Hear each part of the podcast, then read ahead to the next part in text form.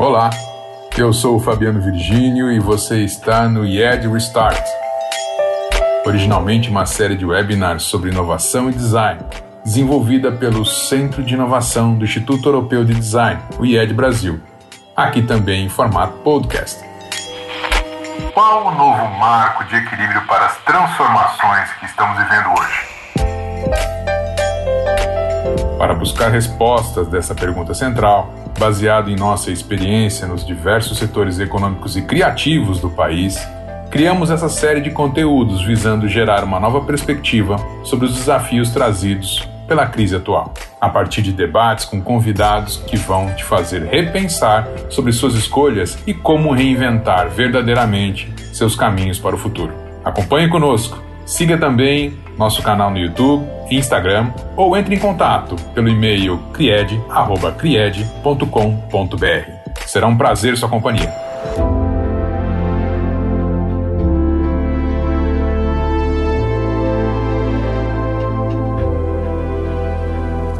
Bom, eu sou Fabiano Virgínio. O encontro de hoje é extremamente importante e especial porque o que nós percebemos, né, acho que na pele, é que o tema da sustentabilidade ele já vinha ganhando uma importância na agenda dos negócios e da sociedade de maneira geral, mas a pandemia e todas essas transformações que acabaram é, surgindo a partir dela trouxe um, outras camadas de complexidade para esse tema e todas essas camadas trazendo um reforço da importância ainda maior que a gente é, precisa dar para o nosso é, impacto, seu ponto de sustentabilidade no mundo é, a respeito do, da, da, da, economia circular, que já era um tema que estava que já passou a fazer parte da agenda, da base de muitas das empresas ou dos organismos que estão pensando o futuro. Hoje ela se tornou praticamente é, inseparável de qualquer estratégia de visão de futuro e é justamente esse é o tema central do nosso encontro aqui, em especial sobre o projeto, o movimento Lixo Invisível. E esse encontro também é especial porque ele conta com parceiros que possuem um protagonismo enorme né, nessa discussão. E para nós é uma honra poder né, reuni-los e, enfim, trazer aqui a opinião deles a respeito de como que eles estão observando esse contexto atualmente e, principalmente, né, quais são as percepções a partir do ponto de vista de cada um deles a respeito dessas transformações e do impacto a respeito dos temas de sustentabilidade. Então, dando início, eu gostaria de fazer uma breve leitura aqui do currículo, enfim, da apresentação dos meus convidados hoje, dos nossos convidados, né, dos, nossos parceiros, e depois eu vou abrir para que eles também possam dar um oi, né, e, enfim, apresentar para a gente uma, uma palavra de introdução a respeito dessa temática que a gente deve discutir. Então, em primeiro, em, primeiro lugar, eu, né, eu apresento a Natália Bezerra, Calisto, ela representa a Electrolux, a parte de Customer Insights ou Experience, então todo esse mapeamento que diz respeito à construção dessa nova interface, desses valores que vão gerar engajamento nos consumidores que estão mais antenados hoje. E ela é graduada em farmácia pela USP, com MBA na FIA e especialização em branding pela Kellogg Northwestern. E ela é especialista e responsável pela área de Consumer Insights e Data Analytics da Electrolux em nível Latam. Depois nós temos a Renata Filarim, que ela é advogada, é especializada em meio ambiente, em temas que trabalham com essa área tão importante como a já introduziu aqui, que já atua há 12 anos e atualmente ela, ela é gerente executiva do SEMPRE, que é o Compromisso Empresarial para a Reciclagem, que é um grupo que reúne várias empresas líderes de mercados que possuem algum tipo de impacto ou liderança em relação ao tema da embalagem, impacto da embalagem. E por fim, o nosso parceiro desse projeto, movimento, André Coutinho, que é economista pela Unicamp, mestre em International eh, Studies pela University of Reading, UK, sócio e agente de inovação e transformação pela Siminetics. Então, eh, já agradeço meus colegas e eh, apresento, Natália, um espaço para você né, introduzir um pouquinho mais sobre você e, e como é que você percebe essa temática da sustentabilidade hoje, né, seu ponto de vista pessoal também, e claro, a respeito da Electrolux que você hoje tem trabalhado? Bom, é, acho que você apresentou muito bem, então eu sou a Natália, eu estou há um ano na Electrolux, e, enfim, acho que é, é legal quando o valor da empresa se alinha também com o valor pessoal, né? Então, a Electrolux sendo uma empresa de... é uma empresa sueca, né? Então, o DNA de sustentabilidade é muito presente na empresa, né? Então, acho que é legal a gente estar tá conversando sobre esse tema. É um caminho sem volta, né? Apesar dele ser bastante tortuoso, a construção até a gente de fato falar de, de sustentabilidade, principalmente na América Latina, de um jeito é, mais amplo, né? Mas é legal participar dessa construção numa empresa que se preocupa tanto com isso, né? Como, como a Electrolux. Renata, bem-vinda. Obrigada, Fabiano. Boa tarde a todos. Boa tarde aos meus colegas que vão conversar aqui com a gente hoje. É uma honra estar aqui para poder falar um pouquinho sobre economia circular e todo, todo esse assunto que envolve a, a, gestão de resíduos. Então, como você disse, eu trabalho no Sempre, que é o compromisso empresarial para reciclagem. O Sempre ele é uma ONG com 28 anos de existência, então tem um, uma longa trajetória já trazendo aí é, esse tema para discussão na sociedade e também assessorando as empresas que são as associadas é, na promoção da reciclagem de práticas de sustentabilidade dentro dessas empresas. É, eu acho que sustentabilidade dentro da área de resíduos a gente pode entender como um sinônimo de eficiência. É, eu acho que a gente está nesse passo agora de ter uma transformação da consciência para pensar no resíduo não como algo descartável e que não tem valor, mas justamente ao contrário, né? A gente tem que pensar no resíduo como matéria-prima que deve ser reintroduzida no ciclo produtivo. Então, é isso que a economia circular propõe: a redução de desperdícios, principalmente, e a reutilização de materiais que seriam descartados e que podem voltar para o consumidor. Acho que é sobre isso que a gente vai conversar hoje. Bacana. André? Bom, pessoal, boa tarde. Satisfação estar com vocês aqui. E vou me apresentar da seguinte forma, né? Há 25 anos atrás, eu me formava como economista lá na Unicamp, né? E na época, a economia que se ensinava, né, uma economia linear, analógica e racional. E hoje, a gente existe uma mudança muito grande, né, para uma economia circular, digital e comportamental. Então, diante de tanta mudança, né, eu não poderia ficar de fora desse movimento. Né? Então, alguns anos atrás, né, eu vou falar de dois chapéus. Né? Estou aqui primeiro pela Cibnetics, que é a apoiadora desse movimento, e a gente tem percebido uma não só um interesse, mas uma demanda crescente, né, por incorporar a, a, o tema de economia circular, né, nas estratégias, né, corporativas e também né, todas as discussões desse movimento, né, e, e, a pressão vem de todo lado, né, a gente tem o Pacto Global, né, da, das ODS 2000, 2030, nós temos pressão da sociedade, é, de investidores, mercado de capitais e também dos próprios empresários, né, que publicaram recentemente aí vários manifestos, né, Business Roundtable, World Economic Fórum, né? Então, esse é o meu primeiro chapéu, a Semnetics, é, parcerias empresariais para levar esse tema de maneira muito séria, muito consequente. E, e meu segundo chapéu é, é, um, eu sou empreendedor também na área, já há alguns anos tenho empreendido é, com transformação de resíduos orgânicos. É, a gente aplica uma tecnologia é, no Brasil e, e, também no Chile. Então, é um prazer estar com vocês e estou ansioso para o debate apresentando a estrutura do, do, como a gente deve dirigir ou, ou, organizar a conversa, nós vamos ter numa primeira etapa uma, uma troca de ideias a respeito do momento atual, como que esse momento atual, a partir da perspectiva de cada um dos, dos, dos, dos participantes, dos panelistas, né, está sendo refletido, está sendo absorvido, né, quais são os impactos no momento atual em cada área que cada um aqui tem atuado no mercado. Num segundo bloco, a partir dessa rodada de conversas, nós vamos ter uma, uma introdução do movimento lixo invisível, justamente conectando e trazendo é, algumas da, dos caminhos de resposta que a gente busca alcançar com esse movimento né, e conectando um pouco com essa temática que a gente deve discutir aqui na parte inicial. E na sequência a gente parte para a nossa finalização do, da conversa, que é justamente falar o que, que fica disso para o futuro, na nossa opinião, na nossa visão, enfim, no nosso debate aqui a respeito das temáticas que nós vamos levantar. É, e logo na sequência, a gente deve finalizar convidando todos vocês para que possam justamente migrar para o Instagram do movimento Lixo Invisível, que eu já peço para quem já está com o celular aí na mão já entrar, dar uma olhada, pesquisar ali na lupa e já curtir, seguir, né? Então, antecipadamente já agora no início eu reforço o convite.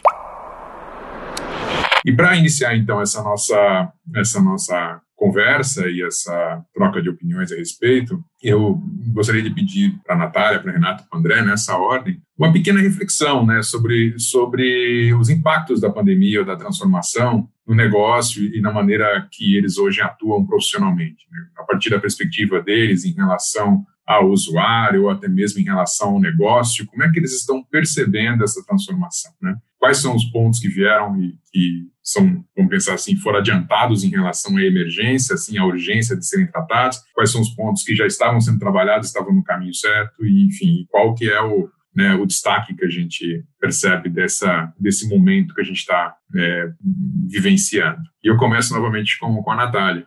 Vamos lá.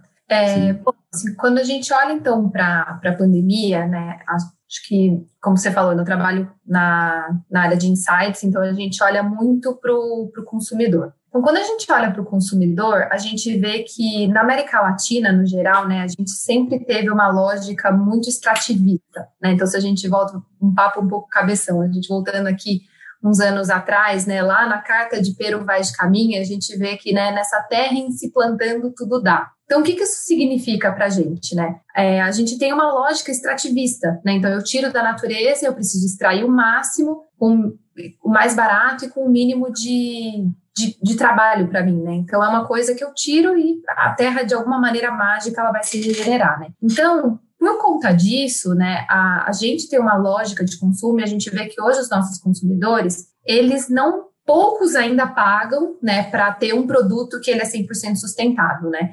esse papo de sustentabilidade, ele está muito, né, de resíduos, ele está muito no nível mais basal e funcional da, da, coisa, né, que é quanto que eu economizo de energia e quanto que eu economizo de água, né, quando a gente fala de eletrodomésticos, né, que é o, onde, o mercado que eu atuo. Então, é, se por um lado, né, a gente com a pandemia, a gente vê que o consumidor, com medo do bolso, né, da gente ter um, uma diminuição no poder aquisitivo. A gente vê, por exemplo, em trackings que a gente faz da nossa marca, que o preço passa a ser ainda mais relevante para a compra, né? Se um consumidor que já não pagava por, por coisas sustentáveis, agora menos ainda, né? Então, a gente tem isso por um lado, né, do consumidor muito preocupado e não ser um driver de compra. Por outro lado, é, a pandemia também trouxe um outro lado super interessante, que é nossa, um vírus que veio lá da China, ele veio, ele conseguiu chegar e causou essa destruição no mundo todo, né? E tá tendo esse, esse quantidade de mortes, quantidade de casos, né? Então, essa visão sistêmica, ela começa a se formar, né? E é aí que a gente entra, agora falando como empresa, né? A gente entra muito para pegar essa, essa visão coletiva que começa a se formar, para a gente poder construir é, os,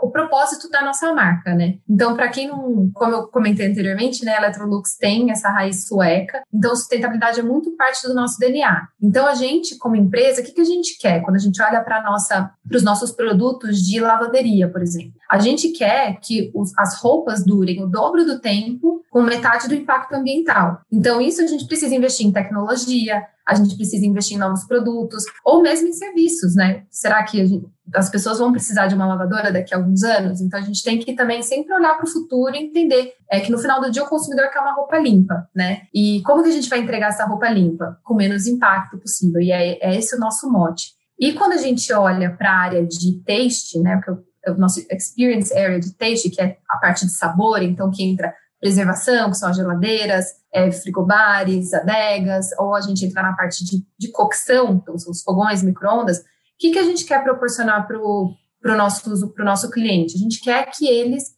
tenham o máximo de frescor, o máximo de sabor e que a alimentação sustentável seja a, seja a forma preferida de, de, se alimentar, né? E no final do dia, também, se a gente entrega, se a gente tem uma geladeira que permite que as pessoas possam manter os seus alimentos frescos por mais tempo, a gente diminui o desperdício. Né? Então, tem, acho que isso, dentro do que a gente quer atingir com as nossas categorias, é muito importante.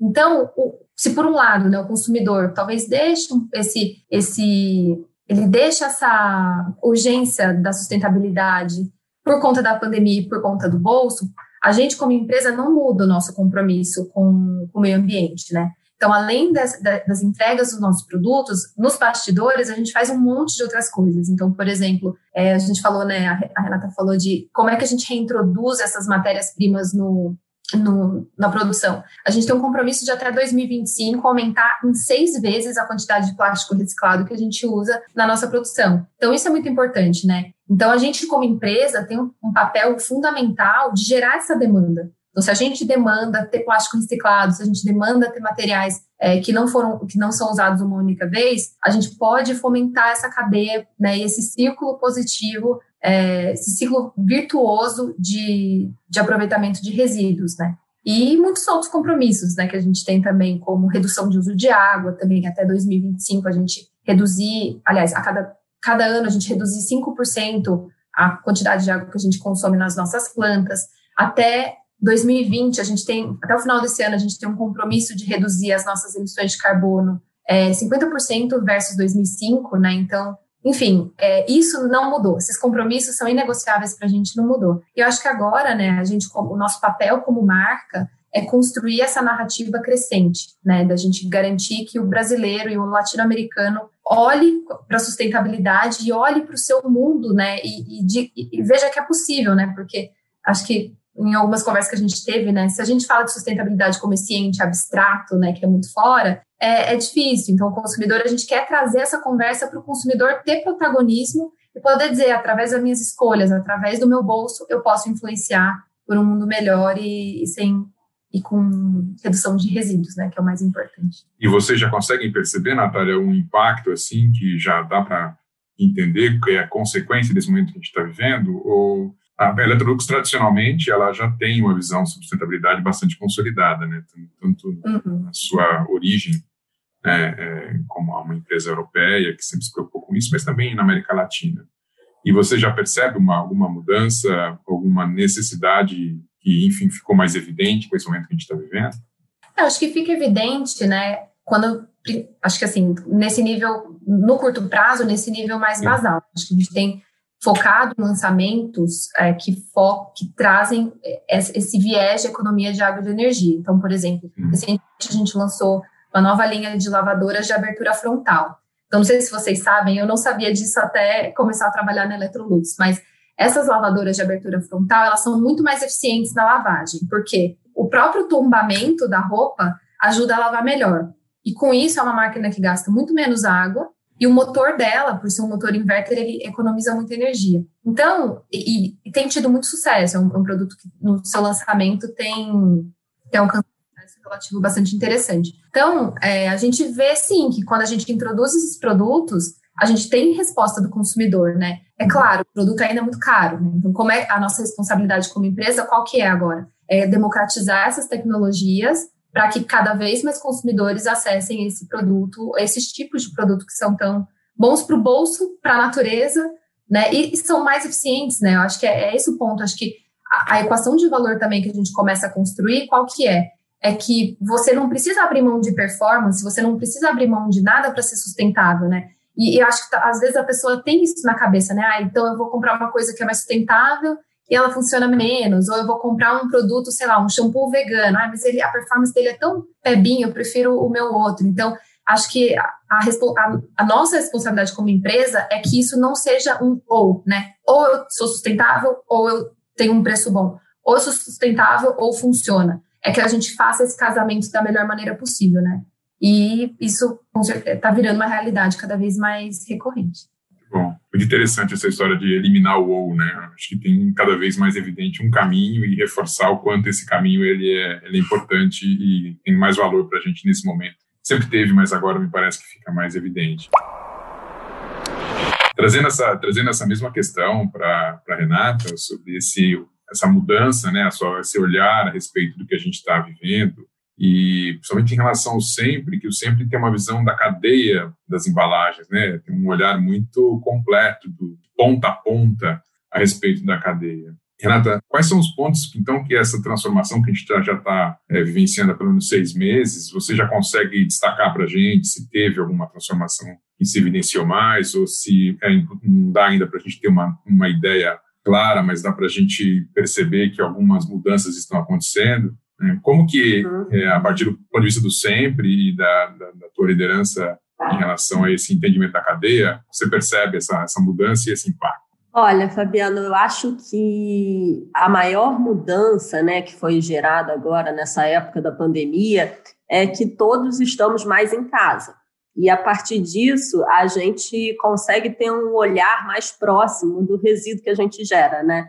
É, enquanto antes a gente pegava, comia alguma coisa, descartava ali, daqui a pouco a gente já estava no outro escritório, descartava em outro lugar, agora não, a gente está concentrado em casa e concentrando os nossos resíduos também. Isso foi muito bom para as pessoas perceberem a quantidade de lixo que a gente gera por dia e para a gente conseguir internalizar essa responsabilidade que é de todos, essa responsabilidade por zelar pelo planeta e por não fazer uma destinação de resíduo inadequada, né? Os resíduos que acabam parando em lugares que são inconvenientes, ninguém gosta de chegar na praia e dar de cara lá com uma garrafa PET, né? Mas por que que isso acontece? É, a gente, óbvio, ainda tem diversos obstáculos para fazer uma gestão adequada de resíduos, obstáculos como coleta seletiva, que hoje no Brasil ainda tem um percentual muito baixo. Então, pelos dados do Sempre, é, a gente tem uma visão de que menos de 20% da população é atendida pelo serviço de coleta seletiva. É, além disso, as cooperativas de catadores de material reciclado, elas ainda são muito usam muito de trabalho manual. Elas falta então mecanização, falta formalização dessas é, dessas cooperativas de catador.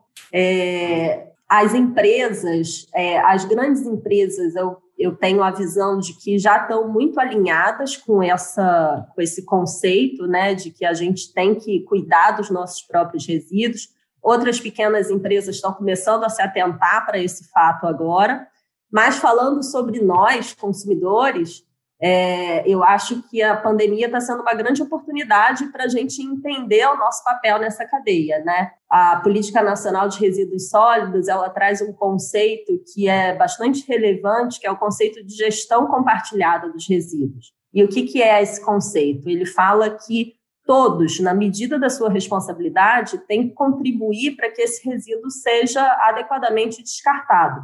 Vou ler aqui, estou com uma colinha aqui do trecho da lei que fala assim: fabricantes, importadores, distribuidores, comerciantes, o poder público e os consumidores possuem responsabilidades individualizadas e encadeadas dentro dessa cadeia. Então, é, é um sistema, né? É um sistema e é o sistema de logística reversa que funciona, que é o sistema que vai trazer de volta aquele resíduo para o ciclo produtivo para que ele vire matéria-prima e seja integrado de novo é, na cadeia de consumo. E aí o papel do consumidor, ele parece simples, e tem uma relevância absurda, que é fazer a separação adequada do resíduo não reciclável daquele que é reciclável. Então, é muito importante que a gente adote esse hábito de separar o resíduo orgânico dos resíduos reciclados e, e recicláveis e que entregue isso para pra, as empresas, para o poder público, faça, é, estimule a coleta seletiva no seu bairro, no seu condomínio. Eu acho que a pandemia trouxe, então, esse olhar mais cuidadoso para o resíduo, que é algo que está ali na nossa casa, ali, a gente está frente a frente com ele e tendo a oportunidade agora de transformar essa realidade e aumentar os índices de reciclagem no Brasil.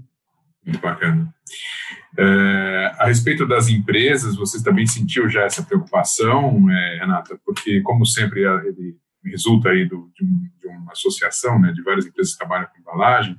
Como é que você percebe, ou vocês conseguem perceber essa transformação mais ainda na ponta do usuário, da, do indivíduo que está ali, né, talvez é, fazendo um uso diferente desse, desse alimento e ao mesmo tempo da embalagem que esse alimento gera. Né? Como é que você destaca para a gente em relação a essas duas pontas? Então, as empresas, elas possuem uma estratégia de longo prazo, né? E a sustentabilidade já está incorporada nessas estratégias.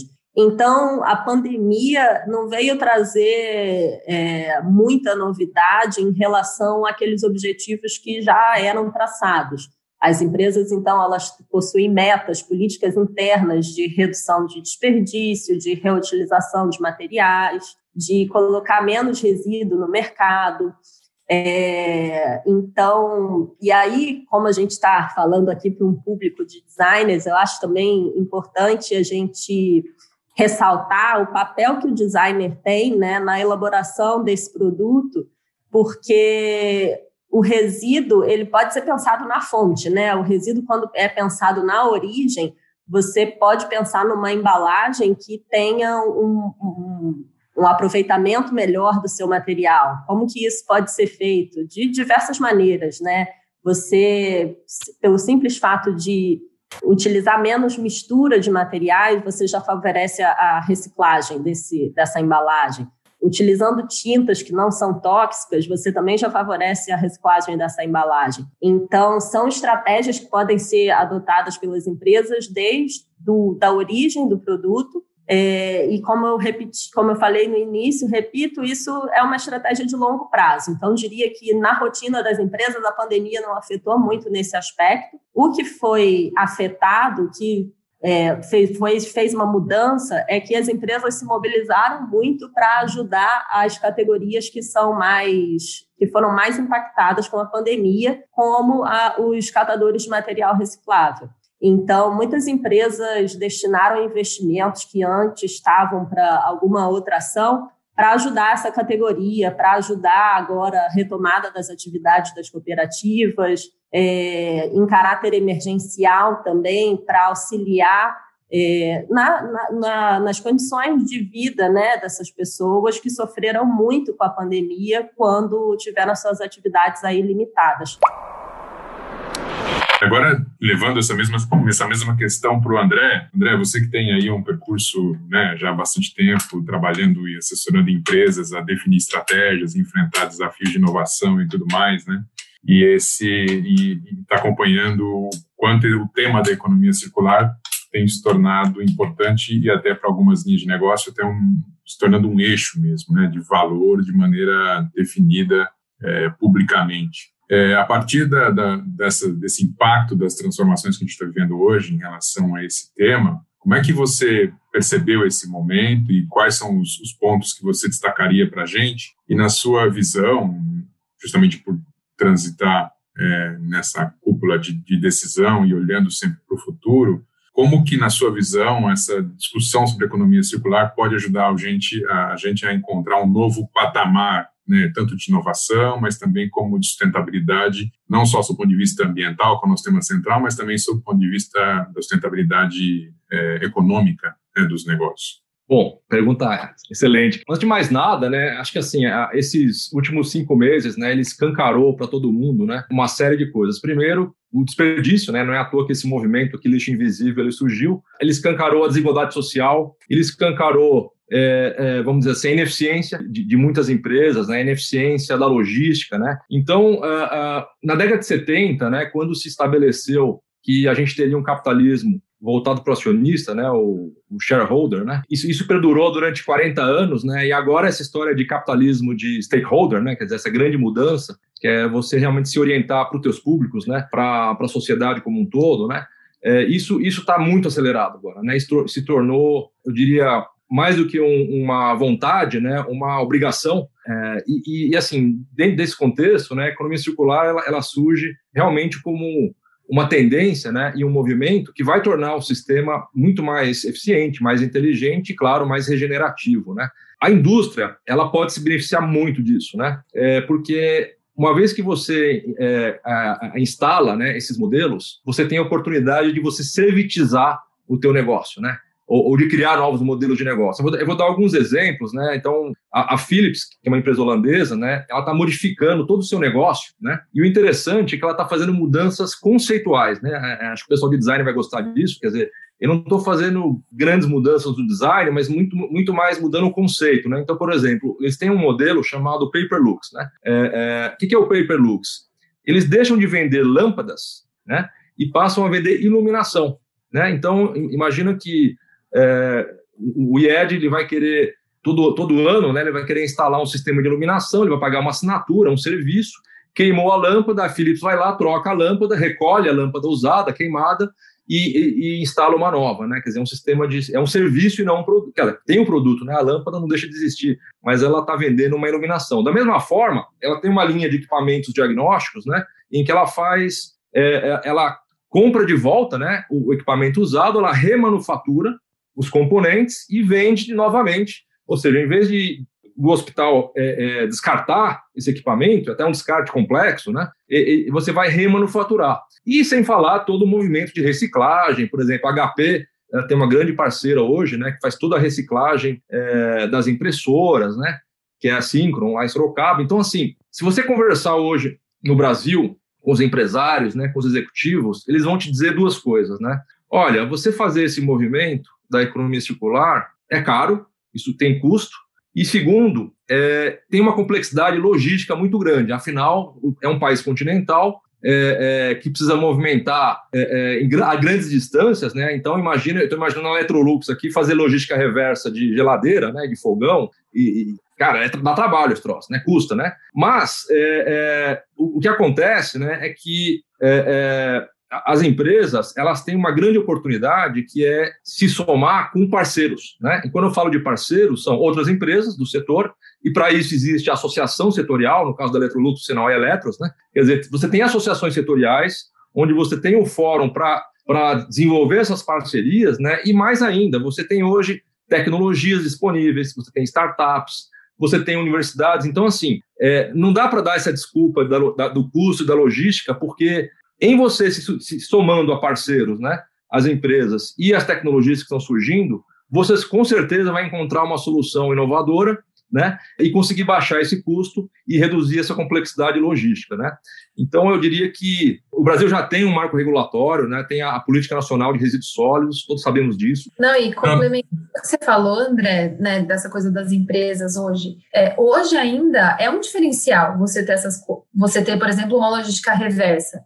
Então, a gente tem que, né, as empresas sérias com relação a isso tem que acelerar, porque depois vai ser o padrão, né? Os consumidores vão exigir, assim como na Europa já exigem isso, né? De ter um, uma destinação correta de resíduos. Então a gente, enfim, acho que a gente caminha para isso e acho que quem sair na frente vai ganhar é, e depois tem que virar o padrão do mercado, né? Então a gente estuda muito isso também, né? Como é que a gente pode sair na frente para para poder garantir essa, essa cadeia mais sustentável. Sim, é muito interessante a tua reflexão, André, assim, todos os, enfim, poderíamos criar uma linha aqui de discussão para cada um dos temas, porque eu acho que cada um deles mereceria uma discussão até em outras camadas a respeito, porque a gente é, entende que, assim, uma, na verdade, eu vou reformular aqui, existe uma síntese que reflete um entendimento social que é muito interessante, que é do Otto Scharmer, Otto Scharmer, que do, do, do, MIT, e não é exatamente assim a frase, mas o sentido da frase é essa, né? Individualmente estamos alimentando hábitos que coletivamente não desejamos. Né? Essa é uma frase que ele coloca para falar da sociedade atual em vários níveis, né? E ele, ele coloca também essa mesma, essa mesma síntese em relação ao tema do, da, da, da economia circular e do, da sustentabilidade de maneira geral. E, embora ainda não seja um, reconhecimento, vamos pensar assim, da massa do mercado, né, o quanto esse tema ele é impactante, a gente sabe, porque possui informações qualificadas sobre o futuro, de fato ele é. Né? Eu acho que todos esses exemplos, tanto que a Natália, a Renata e o André trouxeram, é, reforçam o quanto esse, o quanto esse tema é importante. E para a gente conseguir tentar gerar uma mudança nessa camada individual que gera esse, esse impacto coletivo desejável ou não, né, que é essa síntese que o Walter Sharma traz, é que a gente acabou é, trazendo, né, formatando e achando importante lançar nesse, nesse momento o movimento é, Lixo Invisível. Então, antes de, de, a gente ter mais uma rodada de, né, de conversas com nossos convidados, com nossos painelistas, é, eu vou fazer uma, uma breve introdução do que é esse movimento, né, até para a gente poder, na próxima rodada, utilizar um paralelo, criar uma conexão entre o nosso ponto de vista, as nossas opiniões e esse projeto em si que a gente está lançando hoje. Bom, Movimento Lixo Invisível, eu vou falar um pouquinho do contexto, do, de onde né, de onde surgiu essa conversa. Eu acho que foi bastante, é, assim, que todos nós vivenciamos é, um pouco desse sentimento quando começou a pandemia, né? Parece que, de repente, surgiu um, um, estado de incerteza extremamente grande à nossa frente a respeito do trabalho, da saúde, e a gente começou a ver cenas que são, assim, filmes de ficção científica, onde as pessoas ficam em casa, as ruas vazias, me lembro das primeiras imagens que eu vi das cidades italianas sem nenhum carro na rua, né? Aquela coisa muito cinematográfica entre aspas, né? E que rapidamente, em quase um mês, a gente começou a ver a Avenida Paulista num estado em São Paulo, numa situação em São Paulo muito similar a esse esvaziamento e, enfim, todos nós é, começando o processo de transformação que a gente está vivenciando hoje.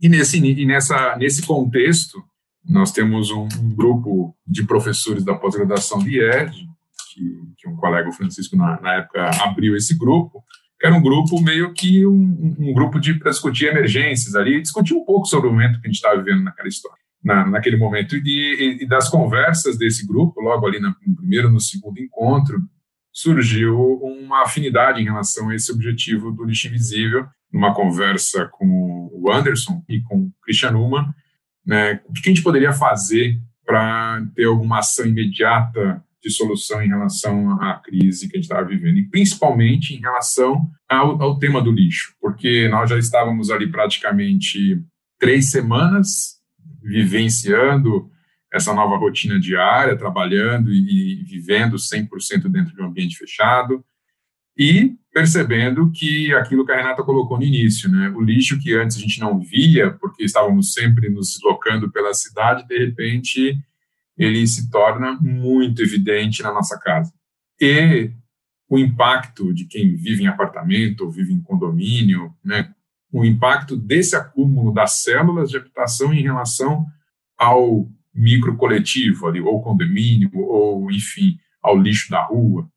Então, a gente percebe que há um aumento enorme desse, desse tema. E como que a gente poderia, então, é, já que a gente teria naquele momento um campo de ação, que é o campo de ação do indivíduo, o campo de ação da casa e da nossa atuação, como é que a gente poderia criar um, tipo de projeto de design ou que convidassem as pessoas a assumir o papel de designers para ajudar a repensar e trazer uma nova lente a respeito desse desafio. E daí, então, é, surge o movimento lixo invisível, que é justamente isso. Nós já conseguíamos, é, é, enfim, ver de maneira comum imagens de uma quantidade de plástico absurda nos oceanos, uma quantidade de lixo enorme em grandes centros urbanos, mas de repente uma parcela significativa desse lixo estava na nossa casa.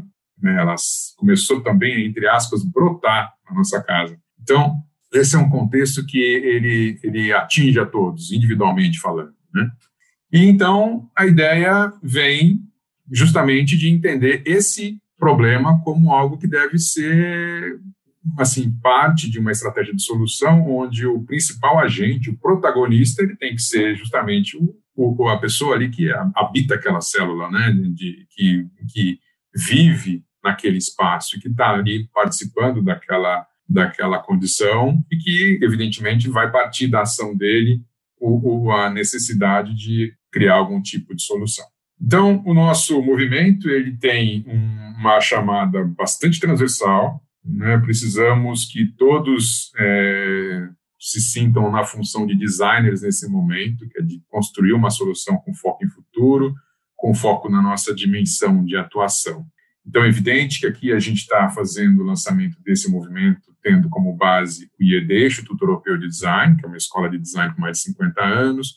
Convidamos também os alunos do André, da FIA, de outras instituições que participem com a gente, mas é um movimento aberto. É um movimento que ele não tem uma relação é, contextual definida, né? Para um grupo que se reúne a partir de uma escola, mas é para aqueles que se sentem tocados e, de uma certa maneira, querem também ajudar a pensar uma solução para essa dimensão de economia circular que a gente está tentando trazer como evidência ou como ponto aqui de atenção, sempre de uma maneira positivista, é, propositiva e também construtiva, encontrarmos uma solução conjuntamente. Então, a melhor maneira, ou o melhor estímulo que a gente entendeu que seria importante trazer, né, justamente para a gente começar a dar o primeiro passo nessa solução, é que eu preciso mudar o a meu modelo mental. Eu preciso, de novo, trazendo a fala da Renata, olhar isso como um recurso. Isso não é um lixo que eu descarto, mas isso é um recurso. Né? E é um recurso que eu estou descartando. Então, descartar recursos me parece já uma frase que já causa um certo incômodo, né? Porque já tem uma certa é, falta de eficiência nesse pensar, nessa maneira de descrever. Então, eu tenho que olhar, do ponto de vista do recurso que eu tenho ali que está sendo desperdiçado, com criatividade. Então, esse é o nosso grande, é, vamos pensar assim, é, ponto de partida, nosso núcleo aí da ideia. Como que eu posso olhar para o lixo que eu gero com criatividade? E o que, que está ao meu alcance para poder transformar isso em algo de maior valor?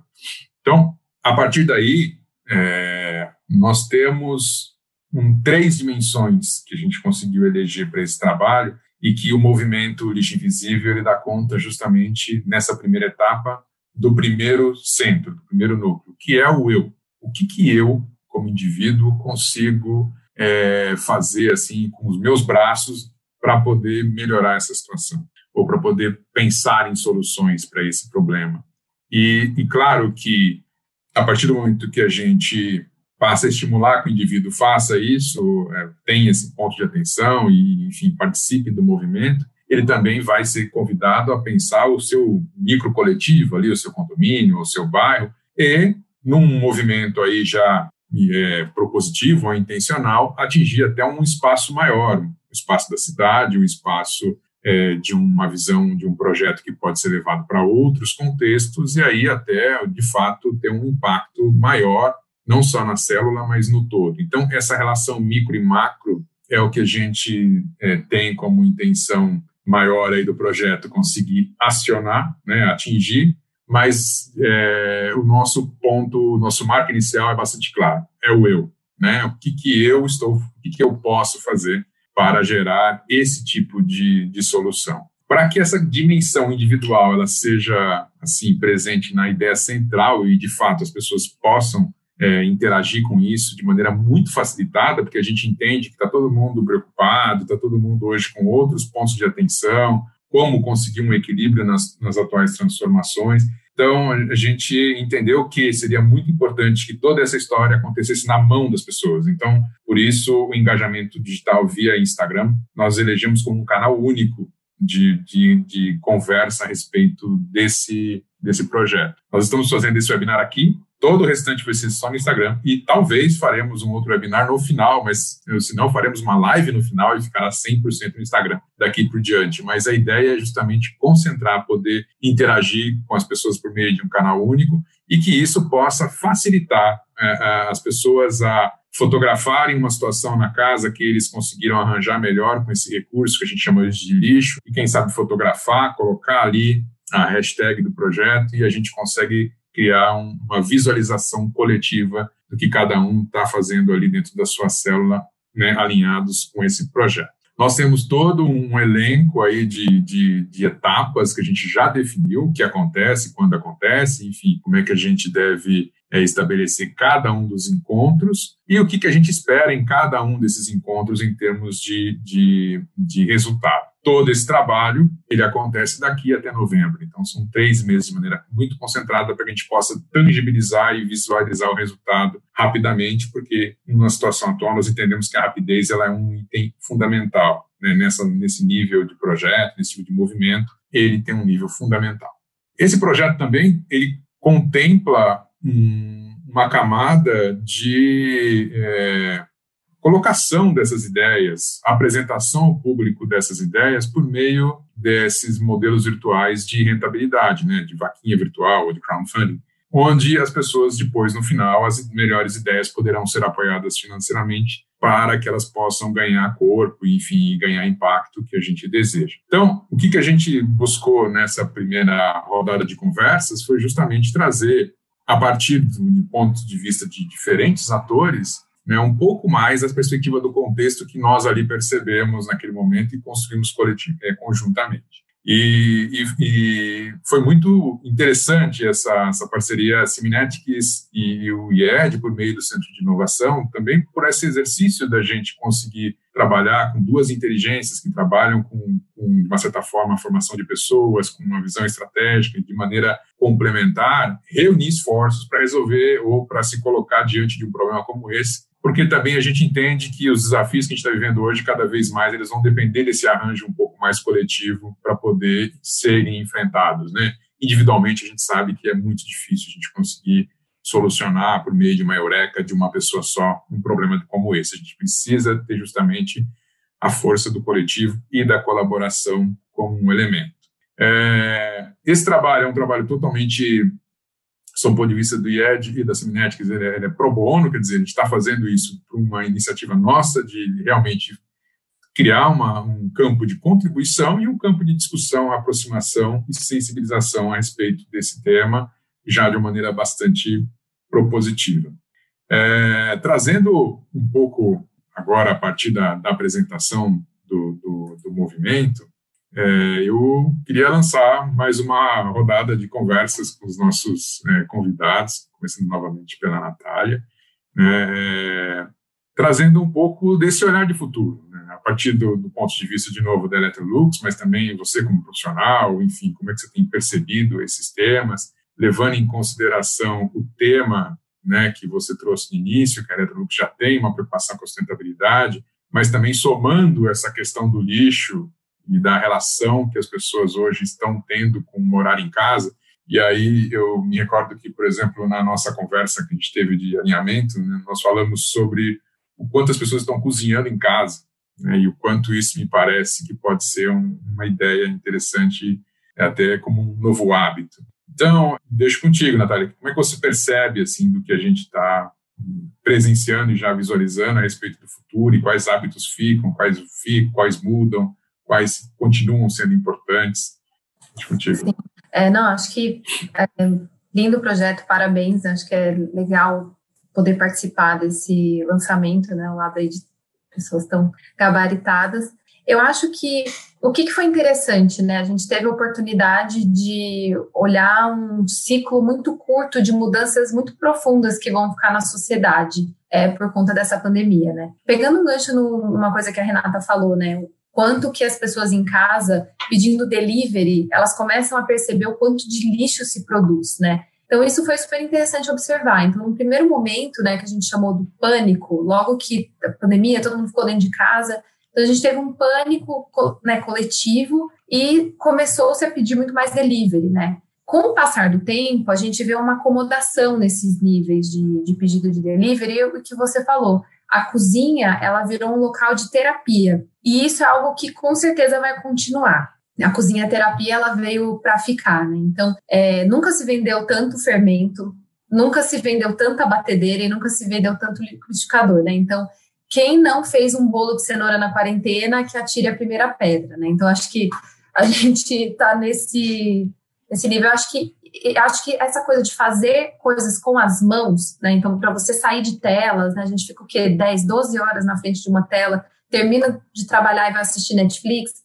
Então, a cozinha, ela passou a ser esse lugar que você transforma as coisas com as suas mãos, né? E você tem esse momento de desligar de tanta tela, de tanto estímulo. Então, a gente vê isso como algo que vai permanecer. Então, é super interessante, né? Pensar que que, que, enfim, como que a gente pode contribuir, né, com soluções até para pessoas que estão cozinhando mais, né? Então, sei lá, composteiras, como que a gente precisa de novos produtos também pensando nos resíduos, nos diferentes resíduos que as pessoas vão produzir a partir desses novos hábitos, né? Então, acho que isso veio para ficar, a parte de, de fato de cozinha. É, uma coisa super interessante também que a gente estudou, né, com, com vários institutos de pesquisa e os nossos trackings internos, é essa questão de espaços híbridos. E acho que é interessante a gente pensar no espaço híbrido, e aí a gente, eu vou extrapolar isso pensando no, no, no todos os designers que estão aqui. Então, hoje, a, a, nossa casa é, então aqui vocês estão no meu quarto, então eu durmo aqui, né, e depois eu, eu trabalho aqui também. Então, os espaços hoje, eles se mesclam muito. Então,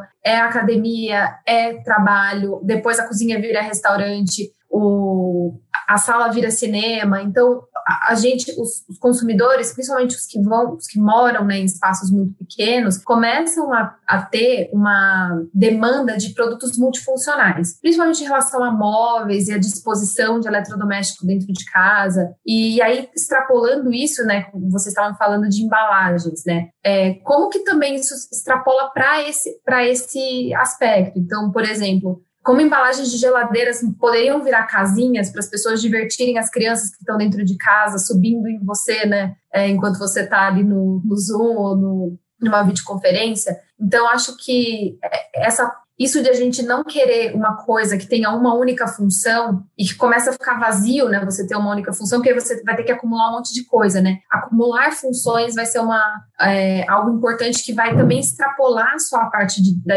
da disposição física da casa, né? Então, sei lá, maquiagens que façam mais de uma função, eletrodomésticos que tenham também mais de uma função. Então, por exemplo, dando um exemplo de geladeira. Por que, que eu não posso ter uma geladeira que, dependendo do tamanho da compra que eu tenho, eu transforme uma parte dela em freezer maior do que o que eu tenho hoje, né? Então, é, é, é esse tipo de, de, mentalidade que o consumidor, que, que também veio para ficar, né? Junto com a cozinha terapia, a parte de espaços híbridos.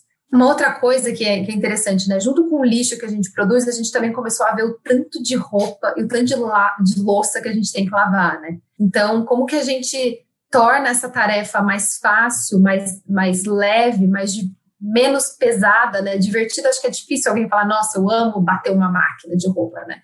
Mas assim, como que a gente torna isso mais leve para as pessoas poderem é, aproveitar mais os seus dias? Então, isso é, é, é interessante também que a gente traga tecnologia para isso. É, e uma outra coisa que tem a ver, e aí eu vou até passar a, a discussão, porque eu, eu não tenho uma resposta, mas é uma coisa que, que veio bastante nos nossos estudos, né? As pessoas, quando começaram a ficar dentro de casa, a gente teve um aumento de 45% de pessoas que disseram, olha, eu agora eu estou é, higienizando a minha casa, não é nem limpando, é higienizando, ou seja, já tem, um, tem uma semântica é, maior do que uma simples limpeza, né? As pessoas passando a se preocupar com limpar as superfícies, esterilizar coisas, então chegou em casa, vou usar a roupa Mônica vez porque ela está né, contaminada para eu sair, enfim. E isso, se por um lado é bom, no sentido de a gente ter a necessidade de espaços mais limpos. Por outro lado, é, a gente viu também nas nossas pesquisas que o, o, lixo que não foi separado, né? E aí, Renata, André, vocês me complementem. Lixo que é reciclável e que, por medo das pessoas de estar tá contaminado, eles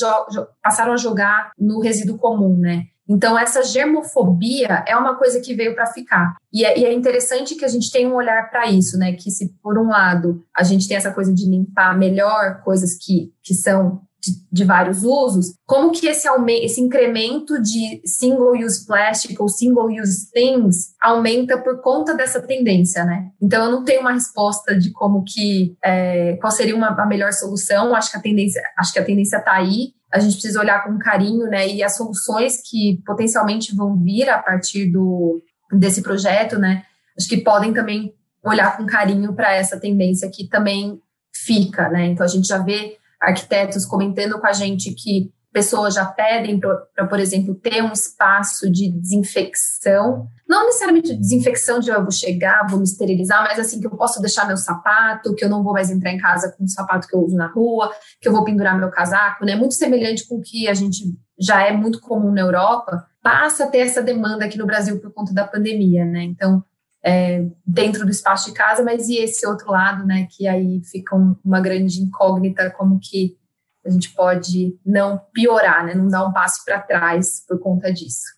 Eu já me coloco nessa posição. Eu vou ter que fazer uma pequena reforma aqui no meu apartamento. Eu estava quebrando a cabeça para ver como é que eu vou colocar um lugar na entrada do apartamento para colocar o sapato e ficar organizado. vou aproveitar uma, um tema que não é exatamente esse o tema da reforma, não é essa preocupação, mas eu já me vi ali algumas vezes olhando para a entrada e pensando onde eu, como é que eu vou solucionar esse problema.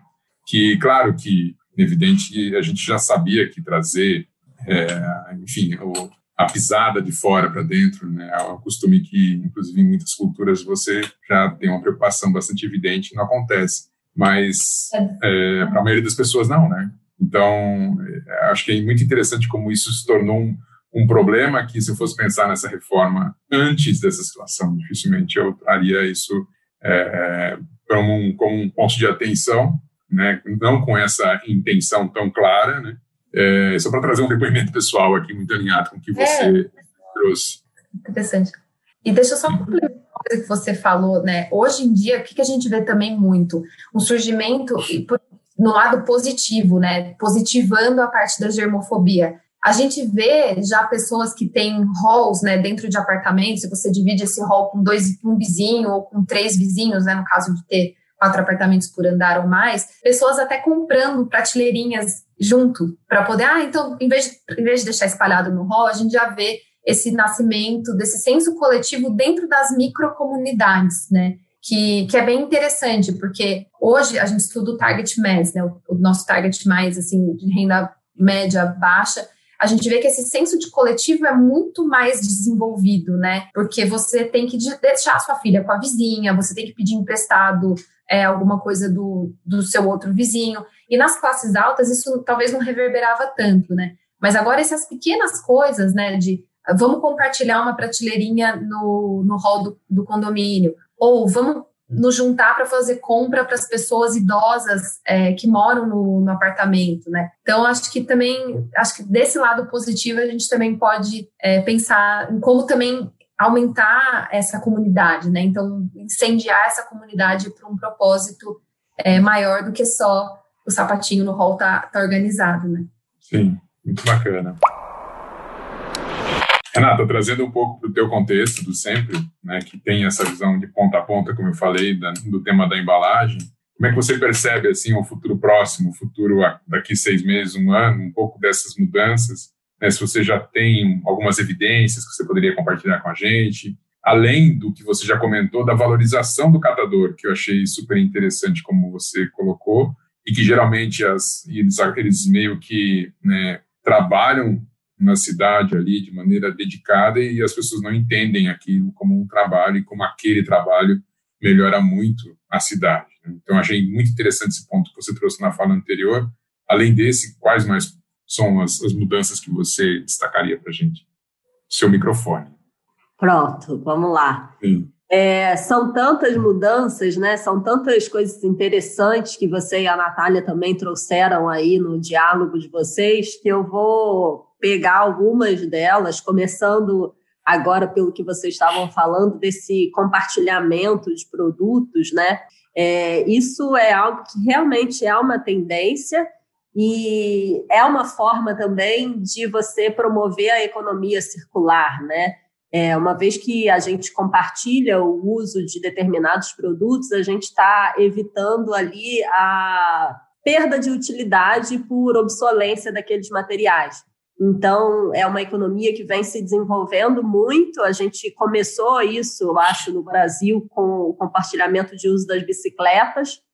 E hoje isso é feito com muitos outros produtos. Isso é muito legal, está dentro do conceito de economia circular, né? Economia circular não é só então reutilizar, reciclar, mas existem vários outros, várias outras linhas de atuação que estão basicamente todas pautadas numa economia colaborativa. Então, é, eu acho que é interessante a gente é, ressaltar que a gente está passando por uma nova fase, né, em que as empresas elas devem colaborar, os consumidores vão é, ter que um dar as mãos para os outros, é isso, é você poder usar aquele mesmo produto, aquele espaço que é compartilhado, Então, o resíduo que para uma empresa não tem mais serventia, ele pode ser matéria-prima para outra, e com isso a gente vai aí fechando o ciclo né, desses produtos. Outra coisa que eu não posso deixar de falar é que na, na apresentação que você passou, né, Fabiano, tem aquela imagem lá do eu, é, nosso e o coletivo, condomínio. Isso é, eu acho também algo muito interessante e muito atual. Está é, tá muito ligado até a um conceito, um princípio budista chamado Eshofune, que é você transformar internamente para transformar o externo. É, o externo, a gente sabe o que, que é, né? Ninguém gosta de olhar aquelas fotos de lixão e falar, nossa, que coisa horrível. Parece algo distante da gente, né?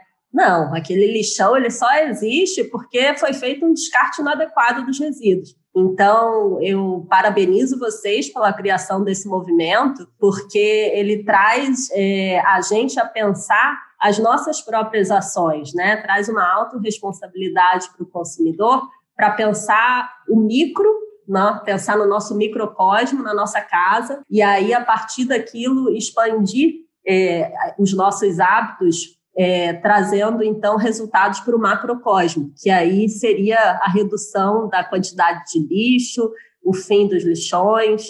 Então, é interessante a gente pensar que esse movimento começa dentro de casa. Sobre os catadores, é, os catadores de materiais recicláveis, eles são uma classe muito importante para que essa economia circular funcione. É, são muito pouco valorizados ainda, e uma vez que a gente pensa o resíduo como matéria-prima, a gente agrega um valor àquele resíduo como um bem de valor econômico e também social. Uma vez que a gente olha para aquele resíduo é, com, com, com esse olhar de que aquilo pode ser reaproveitado, você estimula toda uma cadeia também, estimulando aí toda a economia verde e a geração de novos empregos, a formalização, por exemplo, dessa categoria de é, catadores de materiais recicláveis. Então, é muita coisa que está envolvida com pequenas ações. Então, pequenas mudanças de hábito podem gerar grandes resultados. Bacana. Achei que essa dimensão né, do, do, do micro e macro, ela, ela, trouxe com a pandemia uma outra, uma outra oportunidade para a gente. Né? Quando você fala, por exemplo, de o que é resíduo para uma empresa ou para um negócio pode ser uma matéria-prima para o outro, no sentido da, da riqueza, né, o, o, salto da oportunidade. Imaginando assim quantas oportunidades não existem também de negócio de uma, um arranjo coletivo a partir Muita dessa perspectiva, coisa. né? É, esse, esse conceito que a gente tem de arranjo produtivo, a gente, APL, né, a gente geralmente fixa esse, esse conceito de arranjo produtivo sempre na matéria-prima virgem, né, na matéria-prima que é extraída ou numa, numa lente mais de tecnologia. Fico imaginando as oportunidades que podem estar, podem estar hoje, é, enfim, emergindo aí que a gente não tem noção clara a respeito de um arranjo produtivo que leve em conta a economia circular. O quanto isso pode ser é, especial, né, do ponto de vista de futuro e de oportunidade. Exatamente, é.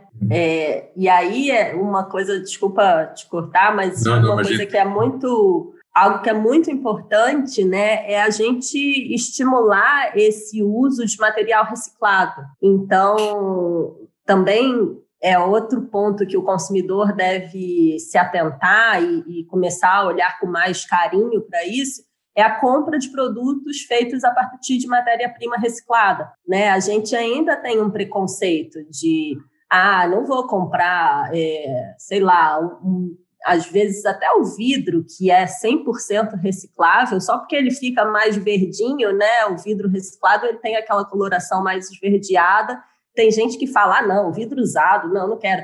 Então, a gente também tem que repensar esse nosso padrão de consumo, porque para tudo isso acontecer, para esse ciclo funcionar, a gente precisa aquecer esse material de produtos reciclados. E estruturar maneiras né, de, de, de negociar, enfim, tem toda uma cadeia aí que dá para a gente estruturar para poder ativar essa, essa nova realidade e, com isso, gerar um outro tipo de sustentabilidade também financeira para as empresas. É, conectando justamente com, acho que, a, a nossa próxima nossa próxima pergunta para o André, a respeito dos compromissos. Né? O André, como eu coloquei nisso, tem essa, essa presença junto aos decisores, enfim, observa essa realidade de futuro a partir da perspectiva e apoia essas decisões com foco em futuro. É, André, como é que você, a partir da Siminéticos ou a partir do, do teu negócio, que você também está é, empreendendo com esse tema de economia circular, vê a importância da economia circular para esse futuro próximo, para esse desenho de realidade que a gente está caminhando aí para lá, né, caminhando nessa direção? Não, sem dúvida. É, existe já, todos sabem disso, né? Existe uma agenda global que já está colocada, apesar de alguns discordarem ou, ou, não acreditarem nessa agenda global, que é uma agenda que trata de ação climática, né? Então, a gente precisa descarbonizar a, a nossa, o nosso planeta, né? É, para que, enfim, to, todos tenhamos aí menor pegada, né? Pegada de carbono, até carbono positivo, né?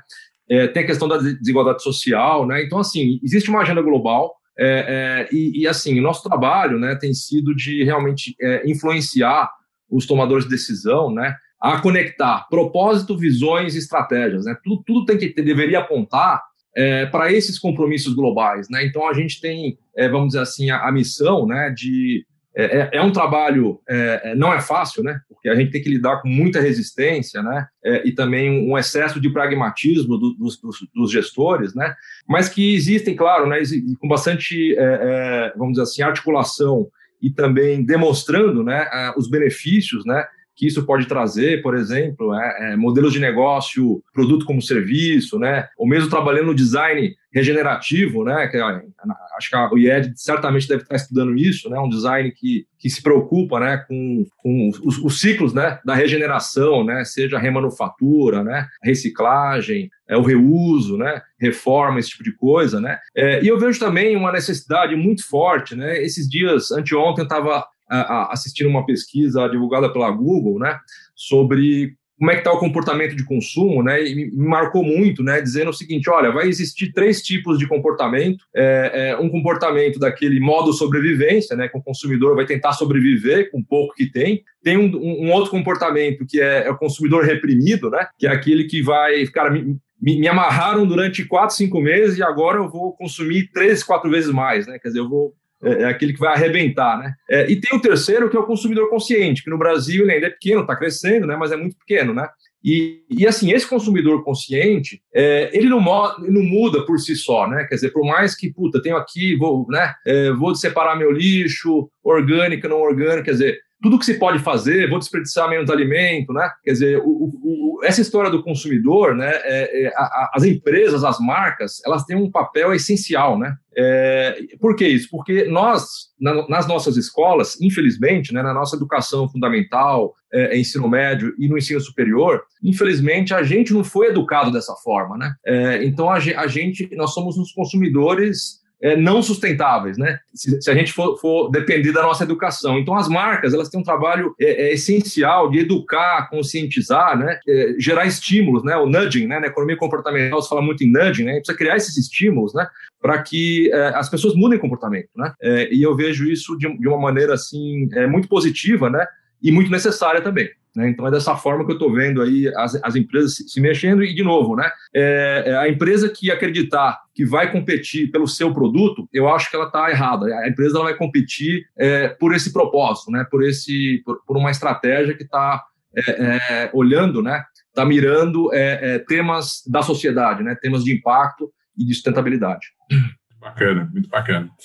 isso me, me traz aqui uma reflexão, André, tua fala, combinada com a fala da Renata também. É, a gente, no curso de design estratégico, tem um momento lá no início do curso de pós-graduação em design estratégico, que a gente discute essa relação de onde se estabeleceu esse, entre aspas, arquétipo de consumo né, que a gente vive até hoje, né? onde, de maneira simplificada, não é assim, muito mais complexo, a gente associou o consumo a algum tipo de felicidade, né? Como se fosse um compensador, né? como se fosse eu tenho uma situação desequilibrada ou eu tenho uma situação que me parece que não está muito bacana e eu vejo no consumo uma maneira quase de trazer um, um contentamento, né?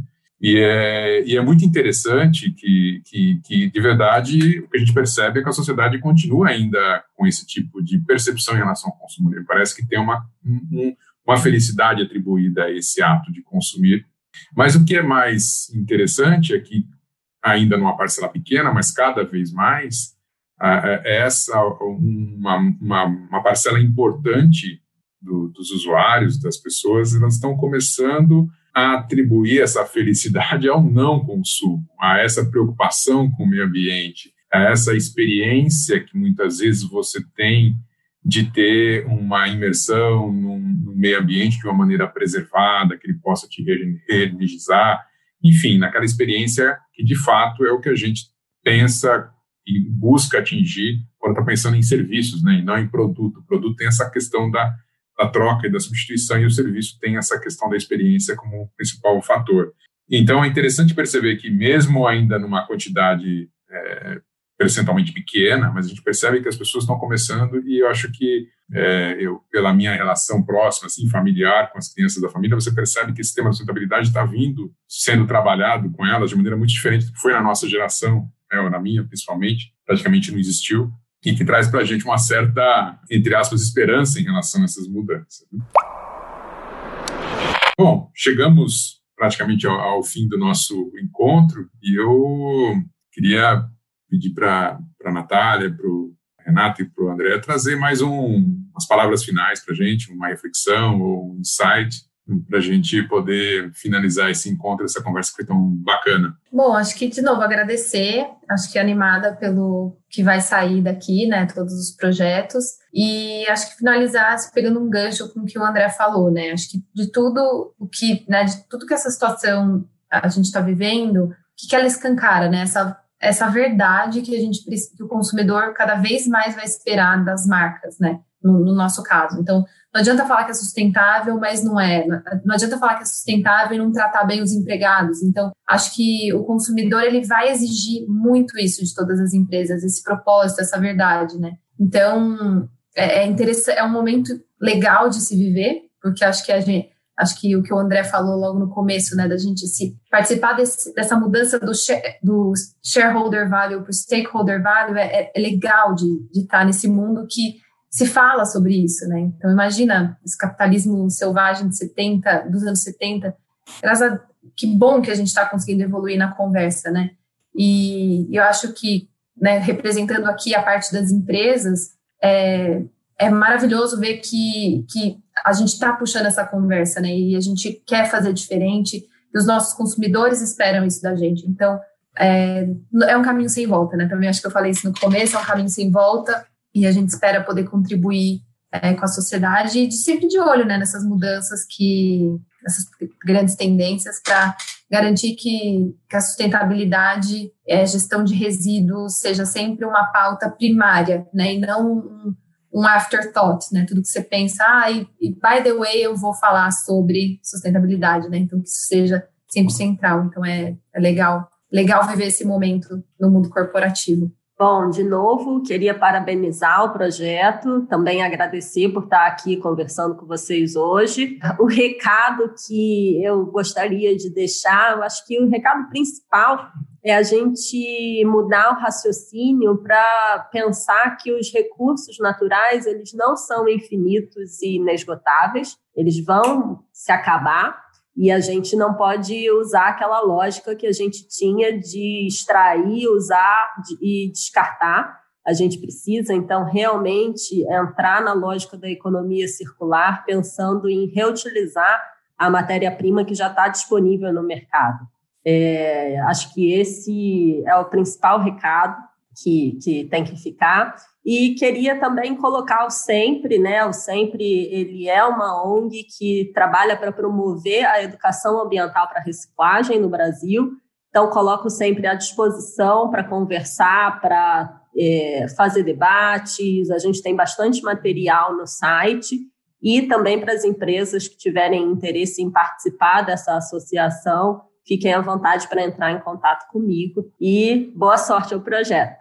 Queria realmente reforçar o convite para que vocês participem desse movimento, né? É, então, assim, é, e, não só de, desse, né, de, dos vários outros, né? Porque afinal esse movimento, ele, ele, por incrível que pareça, né, ele, ele nasce da sociedade civil e, e das empresas, né? É, a, a, gente não deve esperar do governo, porque afinal o governo ele, ele não pauta esse assunto, né? Aqui entre nós, né? Ele, nesse governo esse assunto não está em pauta, mas a sociedade civil e, e as empresas elas têm trazido esse tema de maneira muito forte né, nos últimos anos e, e isso vai continuar. Né? Então, felizmente, a, a, a, gente vai ter aí, eu diria, mu muita força né, das pessoas, né, e, enfim, famílias, amigos, colegas, né, nos nossos, enfim, na nossa cidade, né, para poder tocar adiante um tema de tanta relevância. Então, parabéns aí pelo IET, obrigado pela parceria e vamos que vamos. Que bacana. André, em especial, né, super obrigado pela parceria, né, pela condução e pelo desenho desse projeto a quatro mãos, oito mãos, doze mãos, muitas mãos. Eu acho que é assim que um projeto que tem essa intenção de trabalhar com um tema tão relevante, tão é, presente na vida das pessoas, tem que ser realmente pensado. Então, te agradecer pelo, pela, pela parceria e pelo, enfim, pela construção conjunta dessa ideia. Né? Antes de finalizar, no nosso canal do YouTube, é, vocês vão poder encontrar um projeto lá que a gente chama de LabMob, que é um projeto desenvolvido em parceria com a IVE, uma empresa de reciclagem, e a Enel, distribuidora, um projeto de economia circular que desenvolveu uma série de soluções e produtos para os componentes da rede elétrica que precisam ser substituídos nas cidades. Então, são componentes de alta qualidade, a matéria-prima é extremamente é, resistente, e esse projeto foi um projeto que justamente assim, provocou a nossa primeira conversa a respeito do movimento lixo invisível, né? porque a partir dessa experiência nos gerou engajamento para realmente entender que esse assunto deveria ser continuado e agora nessa célula, né? nesse olhar. Então, fica o convite também para que você é, possa visualizar nosso canal esse projeto, conhecer um pouco mais e aí deixo aberto para que possa trazer para a nossa conversa também sua opinião. Enfim, fica o convite, mais uma vez, para que todos né, possam participar desse movimento e possam compartilhar também nas suas redes, porque é um movimento que ele precisa ganhar escala, a gente acredita na relevância que ele tem. E, novamente, agradecer Natália, Renata, enfim, pela parceria, por participar desse nosso momento aqui especial de lançamento do, do, movimento e trazer todos esses insights, essa vivência. Com certeza falaremos no futuro muitas vezes sobre esse tema, porque a gente sabe que o desafio é bem maior né, do que o próprio movimento está dando conta ou pretende dar conta nesse momento. E vamos pensar juntos, porque o tema ele, ele continua com essa necessidade.